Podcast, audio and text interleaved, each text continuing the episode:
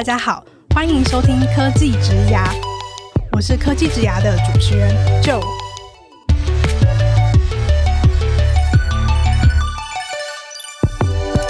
科技职涯是由 CakeResume 制作的广播节目，我们将会邀请在科技、数位等不同领域的工作者来分享他们的职涯故事和个人观点，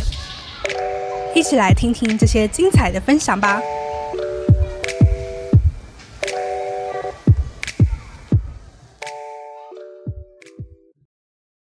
Hello，大家好，我是 Joe。很好奇大家有没有过这样的经验，就是你如果有很多时间的时候，就可以用原本你习惯的方法，慢慢的去做一件事情。虽然说它可能不见得是一个最好的方法，但是因为实在是太熟悉了，所以你每次都会选择它。不过如果今天呢，这个需求它突然很大量的产生，时间又很不够的时候，就会很考验原本的做法，它是不是很有效率，不会出错。比如说，像疫情刚开始的时候，我们大家都还不熟悉这个疾病，还没有找到最好的应对方式的时候，当时很多病人出现，就让医院的医护人员都措手不及。所以说呢，在之前医疗能量不足的议题，就常常在新闻上看到大家在讨论。那如果说大家平常看医生，可能有在注意医护人员他们都在做什么，或者是我相信可能大家也或多或少看过一些医疗剧，那可能都会发现说，其实医护人员他们除了发挥他们原本的专业，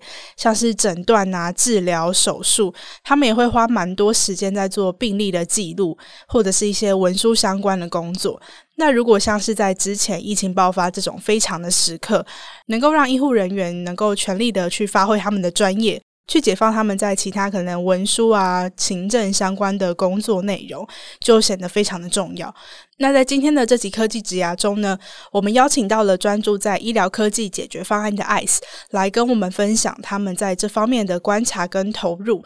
让我们欢迎目前在 ICE 担任 Senior AVP 的 Ted，还有 Engineering Manager 易明。Hello，两位。Hello，Joe，我是 Ted。Hello，Joe，我是易明。首先呢，想要先请两位跟我们的听众朋友们分享一下你们目前在 ICE 的职位，还有负责的可能产品跟专案等等。主持人 Joe，还有各位科技职涯的忠实听众，大家好，我是华硕 ICE 的 Division Head Ted 黄。由于跟我们华硕创办人之一 Ted 许徐世昌副董撞名，所以在公司大家都叫我小 Ted。虽然我个头并不小。对，没错。主持人以及各位听众，大家好，我是华硕 ICE 的工程师主管易明，加入 ICE 三年，目前也是在 Xeece 专案下，主要带领 Xeece 的后端以及自动化测试团队。接着呢，想要请两位多跟我们的听众朋友们说明一下，ICE 是一个怎么样的团队？你们专注在什么样的产品或是技术呢？首先，呃，我相信大家对 A 数字这个品牌并不陌生，但是对 ICE 这个名字可能就没这么熟悉了。那华硕为什么要成立 ICE 呢？呃，这大概得回溯到大概三年多前，华硕董事长他认为台湾在互联网的时代相当沉寂，过去十数年哦几乎没有什么新的产业发生，同时也认为未来是一个 AI 的时代，所以如果我们再错过的话，就会相当令人担心。所以我们就成立了 ICE，并以 AI、Data、Cloud 这三个元素发展出 SaaS。NLU、Machine Learning 还有 Big Data 等核心技术，来寻找协助台湾未来产业转型的可能。而所选的题目不一定是要追求风口，但必须是永续的，而且是对社会有正面 impact。那 ICE 在华硕的另外一个特色就是，它是一个纯软体的团队，从组织、文化、薪酬还有管理等，都依循着新创团队开放、扁平、透明的风格特色。所以公司给予我们极大的空间，还有软体人才最需要的自由。当然，我们也背负着极大的责任还有压力。诶，那也想问一下说，AI 可以应用在那么多的领域里面，那你们为什么会选择医疗领域作为你们主要的发展方向？过去我们呃尝试过智慧公安、智慧制造、智慧零售，还有智慧交通，还有最后智慧医疗等题目，几乎所有用得上 AI 的题目，我们都尝试过了。但经历过无数次的 pivoting，最终收敛到并专注在智慧医疗这个产业。不只是因为台湾早期电子病历化所累积大量未挖掘的数据价值外，更希望能够为台湾杰出的医疗软实力提供坚强的资讯科技后盾，也能够兼顾带起台湾医疗产业生态系的火车头。刚刚 Ted 有分享到说，你们其实，在医疗之前试过很多不同的领域嘛，那也蛮好奇说，当时在这些尝试的过程中，有遇到什么样比较特别的困难，所以你们后来逐渐收敛，选择在医疗这个领域发展吗？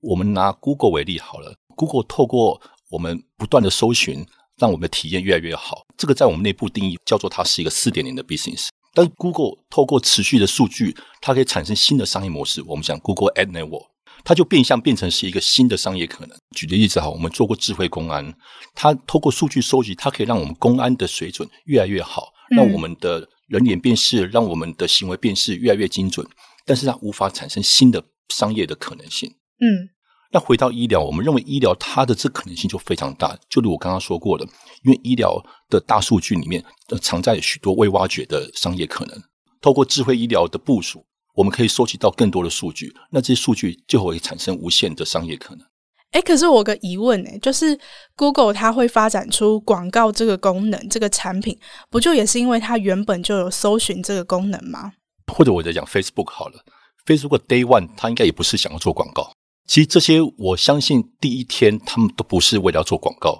而存在的，嗯、而是它是演化过来的。但是如果你没有这个演化的可能性，呃，你是变不过来的。我们举一个例子好了，maybe 就是人脸识别，嗯，嗯，哦，它基本上它就是一个 OK，我识别你，然后可以做什么事情。但是你收集到更多的数据之后，你能做的东西可能也就非常有限，你就只能做人脸识别。但你可以应用在不同的场景，但是你还是人脸识别，你没办法衍生出第二种、第三种、第四个不同的商业可能。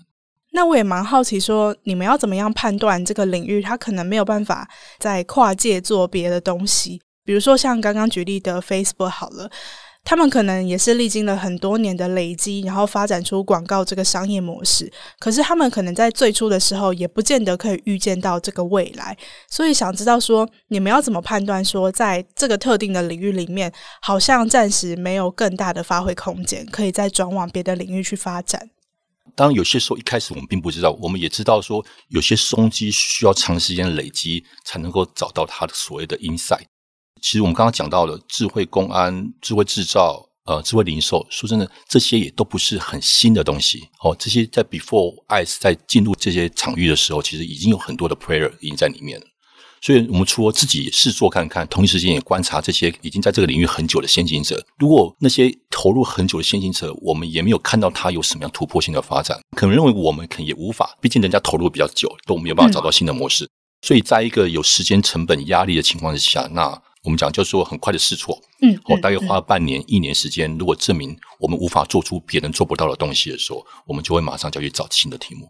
那在选定了医疗这个领域之后，你们在开拓的过程中有遇到什么样的困难吗？其实，在医疗这个领域，呃，我们一开始也尝试各式各样的医疗 AI 服务，包含 ICD-10 智慧编码、Drug Safety 用药安全、CDSS 临床辅助决策系统，以及 Lumos 大数据分析平台等。但这些服务在导入到各家医院的过程中，其实我们发现到落地的两大挑战。第一个挑战就是因为各医院资料格式还有品质的不一致，导致资料清整旷日费时，我们称之为 data interoperability。第二是因为应用程式整合到各医院的 HIS 资讯系统的时候，因为没有一个共通的界面标准，导致整合不易，用户体验不好，我们称之为 application 的 interoperability。由于上述这两个问题的根本在于台湾并没有一个共通的医疗资讯科技标准。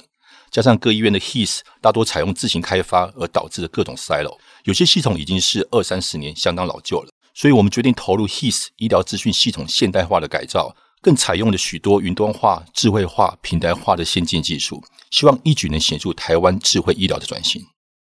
刚刚 Ted 有提到说，其实你们在开拓医疗领域的时候，发现有个很大的问题是在医疗这个产业里面，可能在台湾这个市场还没有所谓的标准的医疗科技技术。那也蛮想知道说，这是 ICE 会想要建立的东西吗？或者是说，你们在成为这个产业的 player 之一的时候，你们定位你们自己的角色会是什么？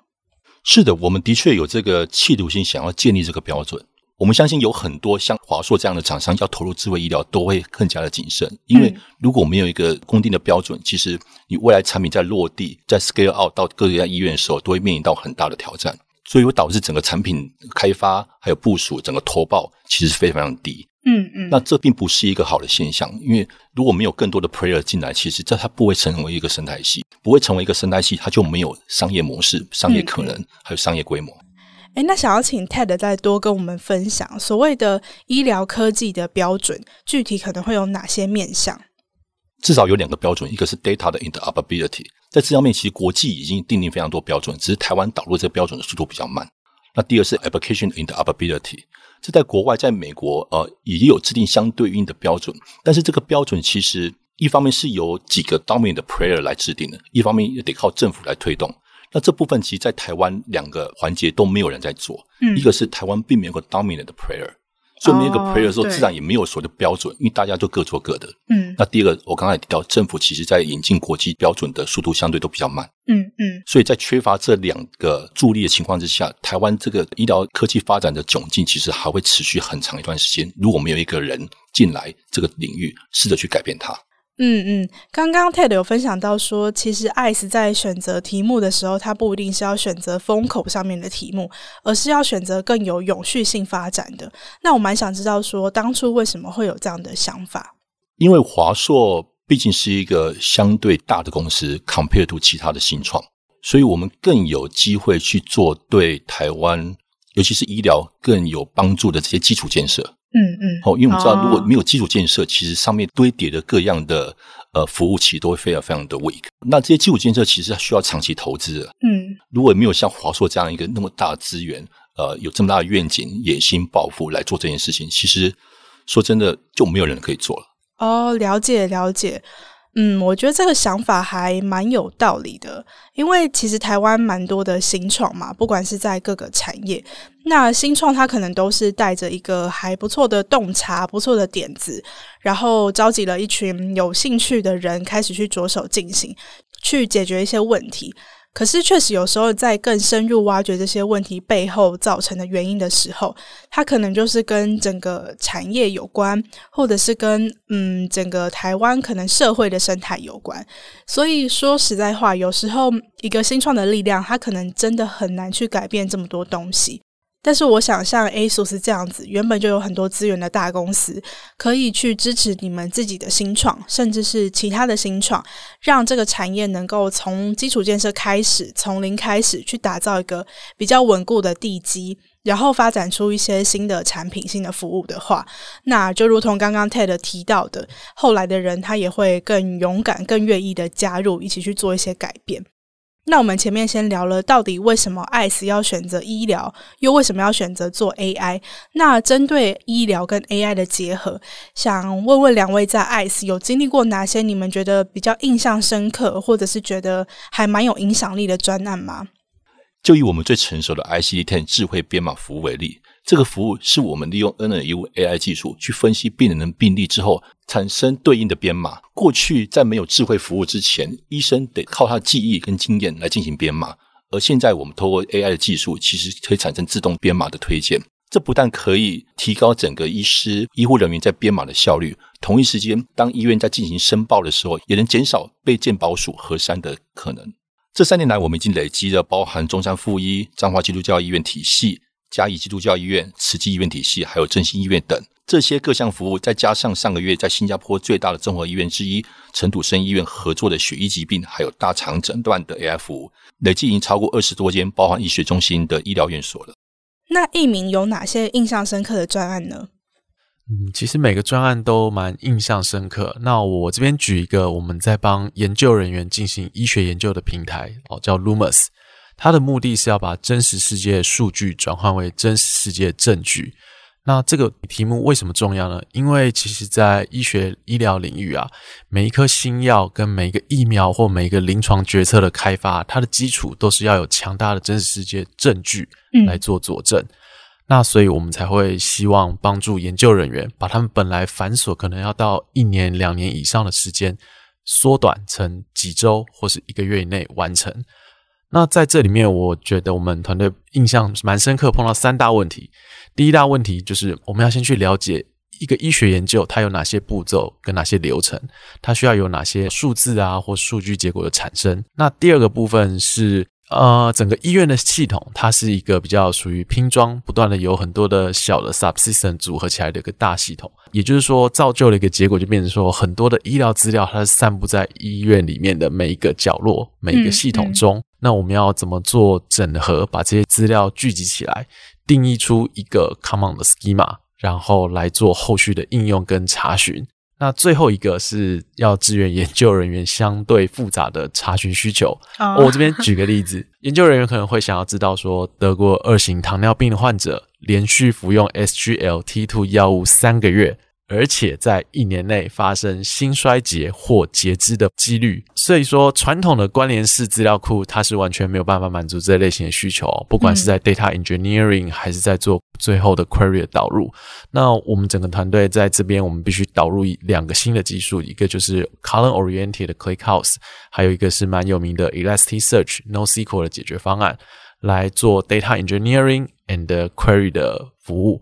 那包含前端、后端也都是由我们自己团队自主开发。那后端的话是采用微服务，当然也不免俗的会使用到当今主流的 Kubernetes 来做我们的基础建设。那这就是一个我们提供给医院的一个 Cloud Service，它就是一个 Big Data 的 Medical Research Analytic 平台这样子。那好奇以大方向来说，ICE 想要协助智慧医疗转型嘛？那你们认为怎么样的行动是非常重要的？我们都知道，智慧医疗有非常非常多的题目可以做。刚刚提到的 ICD-10 智慧编码服务，还有 Lumos 大数据分析平台，这也是众多的题目之一而已。但是每一个服务都面临到一个共通的问题，那就是在医院落地时候的挑战。这个挑战是什么呢？是我刚刚就提到的 application 跟 data 的 interoperability。所以这个根本问题没有解决的话，其实你发展再多的服务都会事倍功半。所以 ICE 才想从根本的问题做起。我们目前所有重心都放在 HIS 智慧医疗平台的建置上。我们内部的 code name 叫做 sHIS，这是一个超大型的 To B 的 SaaS 平台，也是一个非常难而且复杂的项目。大家可以想象一下，二十多年前成立的 Salesforce.com，成功的将传统的 CRM 服务转型到云端。今年八月初，它的市值已经超过三千亿美元了。而爱所想打造的 sHIS，就是施法 Salesforce.com，想要打造出医疗界的资讯科技服务平台。利用平台化的优势来解决各医院资讯人力、技术不足的问题，进而降低维护成本，提升医疗照护品质与效率。而在打通医疗流程跟医疗数据这两个任督二脉之后，得以发展出医疗科技的生态系，引入更多的开发者加入，一同协助台湾与世界的智慧医疗转型。哇，听起来真的是一个非常大的目标，也是一个蛮不容易的过程。刚刚呢，我们请 Ted 还有一鸣跟我们分享，ICE 是一个怎么样的公司，还有医疗科技领域它到底是怎么样的样貌。那如果你想要参与其中的话，又会遇到什么样的困难？听起来其实都有非常多的挑战。那接下来呢，也蛮想跟两位聊聊，说你们为什么会在职涯的这个时间点决定要加入去面对这样的挑战？首先呢，像艺明之前是在联发科工作了六年嘛，其实也是一段不短的时间。那蛮想知道说，当初为什么会决定要转职？为什么又会选择 ICE 呢？其实这个部分我们从三个角度来看待，一个是薪资待遇，然后主要的专攻领域，还有未来的机会。那薪资待遇，它基本上 ICE 的薪资跟待遇其实是可以跟联发科 compete 的哦。Oh, 那当然，如何争取到更高的 offer，或是有什么技巧，那个我们可以在后面聊。再来是说专攻领域的部分的话，我觉得是因为我想挑战一下，看看就是大家都说本世纪最性感的工作 Big Data，、oh, 还有未来的趋势 Cloud Service。那我们可以看到很多很多的服务，其实都已经从地端慢慢的导向云端。那 ICE 刚好就结合了这两个领域进来。那最后讲到的是发展机会。那联发科它是一个非常大，然后体系很完整的公司，所以它很多制度，然后很多的呃资深的人才，其实都非常的丰富。那在 ICE 相对比较类似新创，所以会有很多未知的挑战。那当然不确定性比较高，可是相对的机会也很多。在这边，除了技术上，或者是管理上，或者是你怎么样去跟整个带领团队，或者是带领 engineer，那产品的规划都会有很多很多的机会，是一个非常不错的挑战。所以那时候我会觉得，趁自己还年轻的时候，换个跑道，然后挑战一下看看。嗯嗯嗯，诶，那也蛮好奇，说你过去在联发科的经验，你觉得对于你现在在 ICE 的工作有带来哪些帮助吗？因为联发科主要做的其实是 IC Design，那刚好又我们就是做 Android 平台的手机晶片，所以给了我一个很好的机会，能跟 Google 合作，那从中学习大型软体开发的架构设计啊，然后怎么样 coding 啊，然后怎么 maintain 这个整个系统。那怎么做 debugging？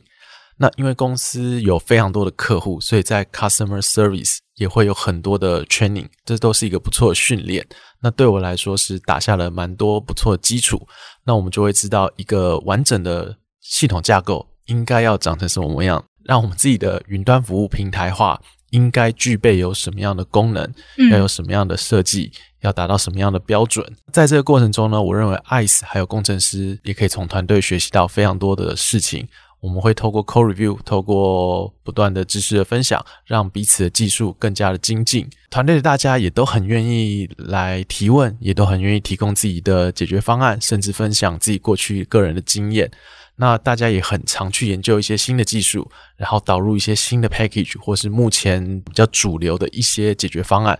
应用在我们自己的平台上。那可以让自己感觉到是不断的有在精进，有在成长过程中，团队的气氛啊跟氛围其实都是很好的，大家都是非常愿意互相帮助的。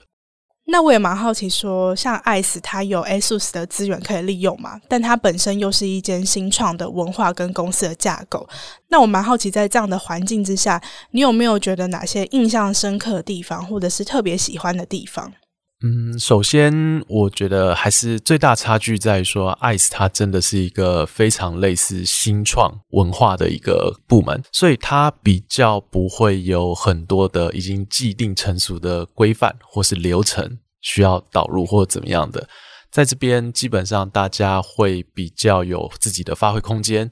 那也都会有自己的机会。那这边我举一个例子好了，比方说像前阵子因为疫情关系，所以 ICE 其实就优先的导入了所谓的 Work from Home 机制。那在这里，像我们每个礼拜是固定有两天是可以居家办公哦。那这一点真的是很多住比较远的同仁的福音啊。嗯嗯嗯，刚刚说到一鸣是在联发科待了六年后决定要转职。那 Ted 过去呢，其实有一个待了二十年的工作，是在台湾知名的软体公司趋势科技，可以说是占了 Ted 绝大部分的职涯的时间。那我也蛮好奇，说为什么会在一间公司待了那么久？当初又是在什么样的契机下决定要离职的？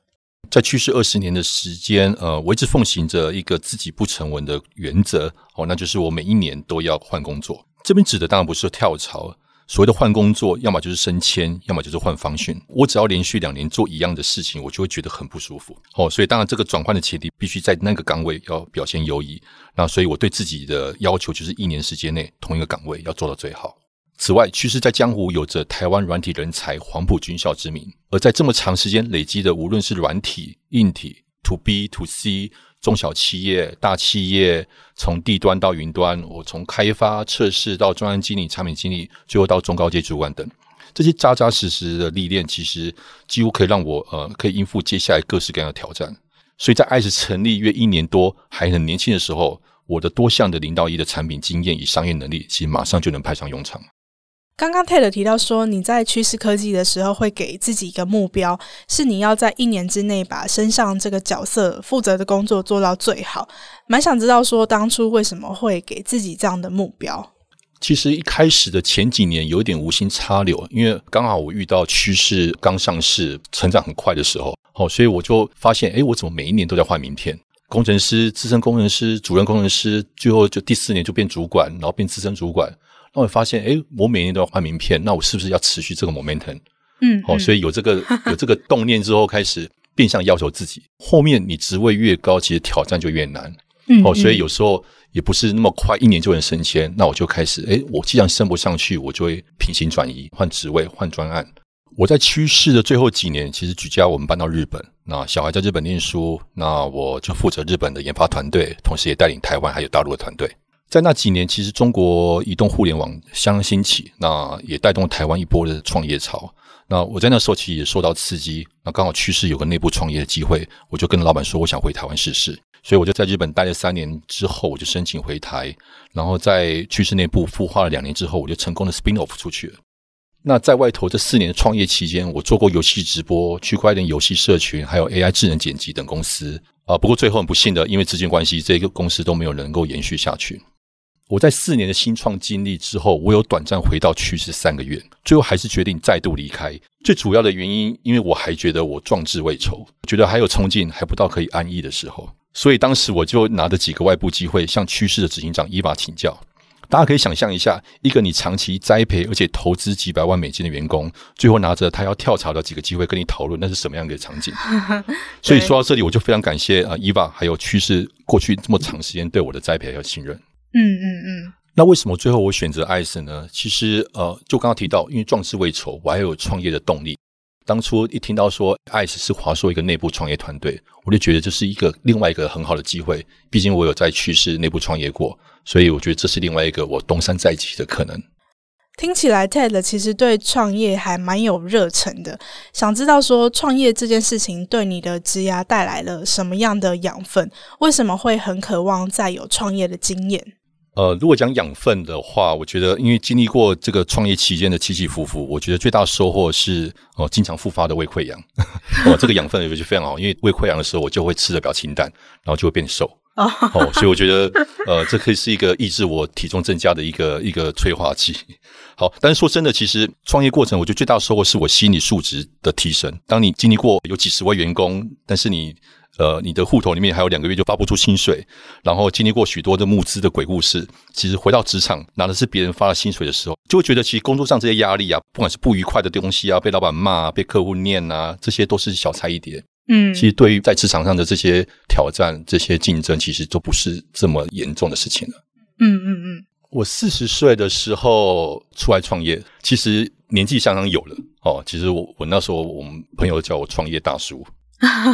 那转眼间我又快要五十岁了。那我觉得五十岁又是一个人生很重要的一个关卡。嗯嗯。哦，如果我五十岁之前再不做一些事情的话，我有可能我想做都没有体力做，所以才想把握任何一个有可能的机会，不管是内部创业或者是外部创业，都要去争取，都要去想办法去试。嗯嗯嗯，我觉得听 Ted 还有一鸣分享你们个人的职涯历程，还有你们选择工作的想法，都可以感受到你们其实都还蛮有行动力的。那也蛮想知道说，以你们两个个人的观察，你们目前在 ICE 看你们的同事，或者是你们在帮忙招募新的伙伴的时候，你们会重视人才的哪些硬实力跟软实力？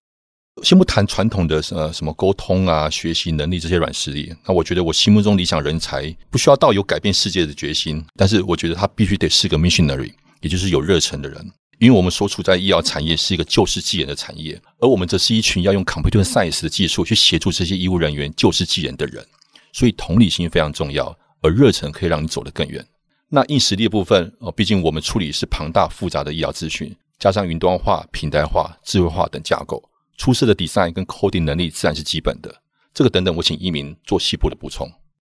ICE 其实是一个研发团队，所以其实大部分的成员都是 engineer。那大家可能会以为需要一定要会 AI 才能加入，那实际上是不需要的，因为一个好的 AI 模型要发挥它最大的功能、最大的效益，那背后的数据处理、系统架设、前后端的互动界面，其实都是不能或缺的。简单来讲，我认为在整个系统啊或平台化的开发跟维运都是 ICE 最主要的一环。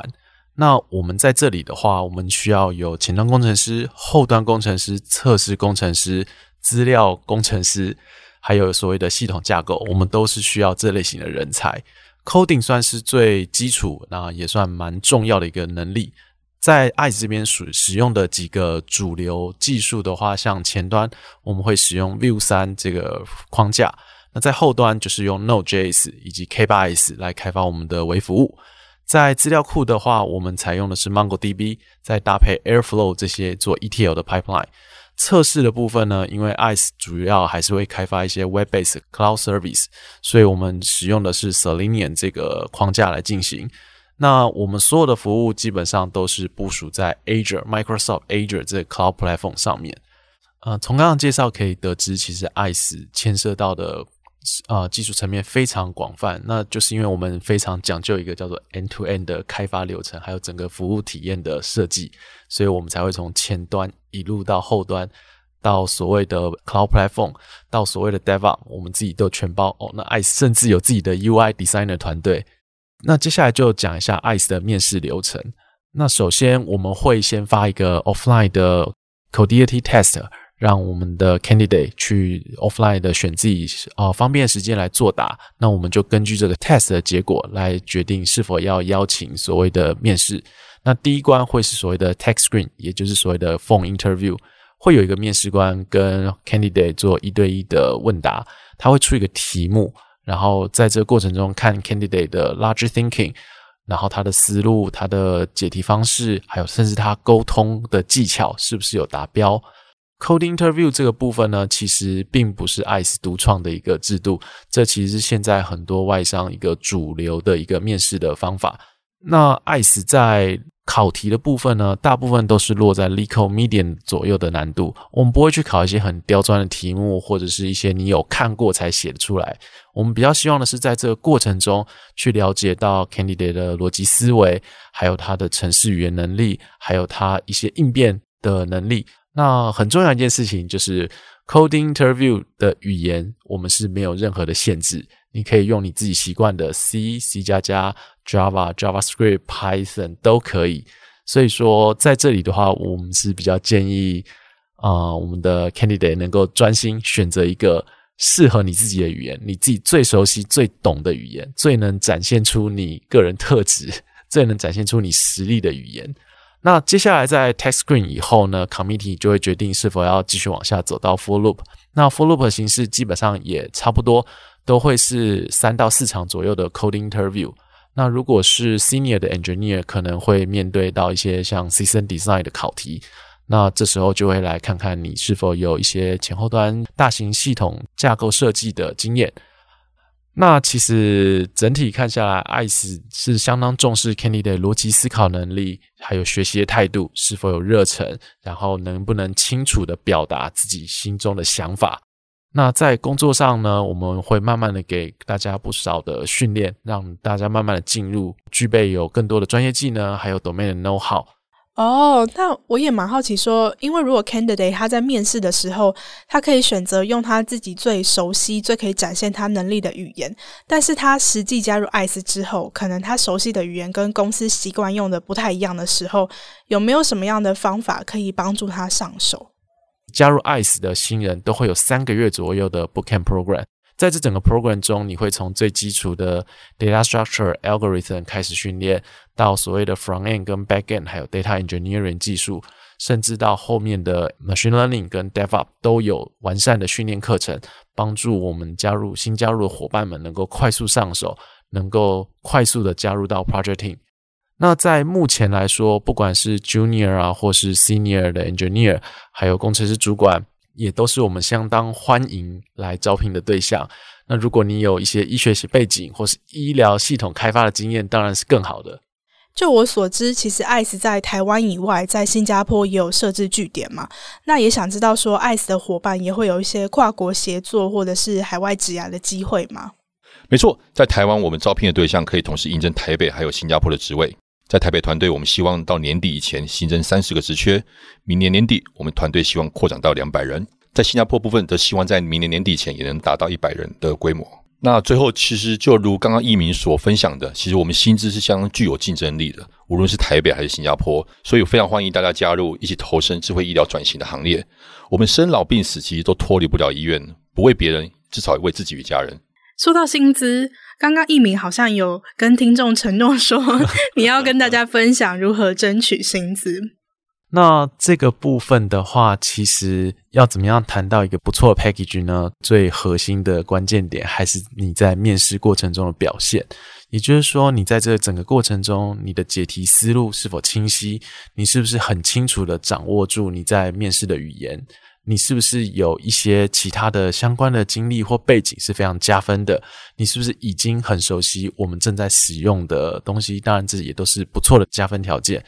然后再来是你在跟面试官做应对进退的过程中，是不是能让对方感受到他未来是想要跟你一起合作的？好，这是一个非常关键的部分。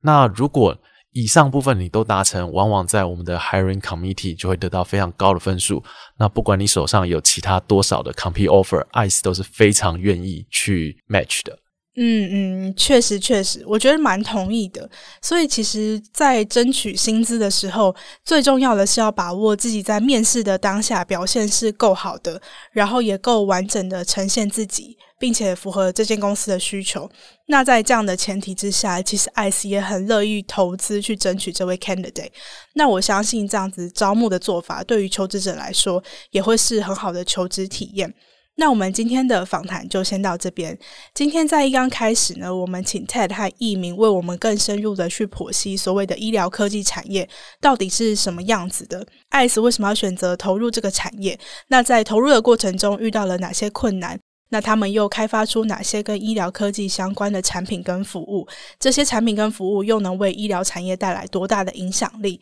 接着呢，我们也跟艺明还有 Ted 聊聊他们个人的职涯历程。他们在加入 ICE 之前，都曾经个别在不同的公司有相当长的一段工作经验。那也蛮好奇他们当初为什么会决定要离开前一份工作，加入 ICE。那在 ICE 还有医疗科技产业里面工作起来又是什么样的体验？那我们今天的访谈就到这边，谢谢两位的分享。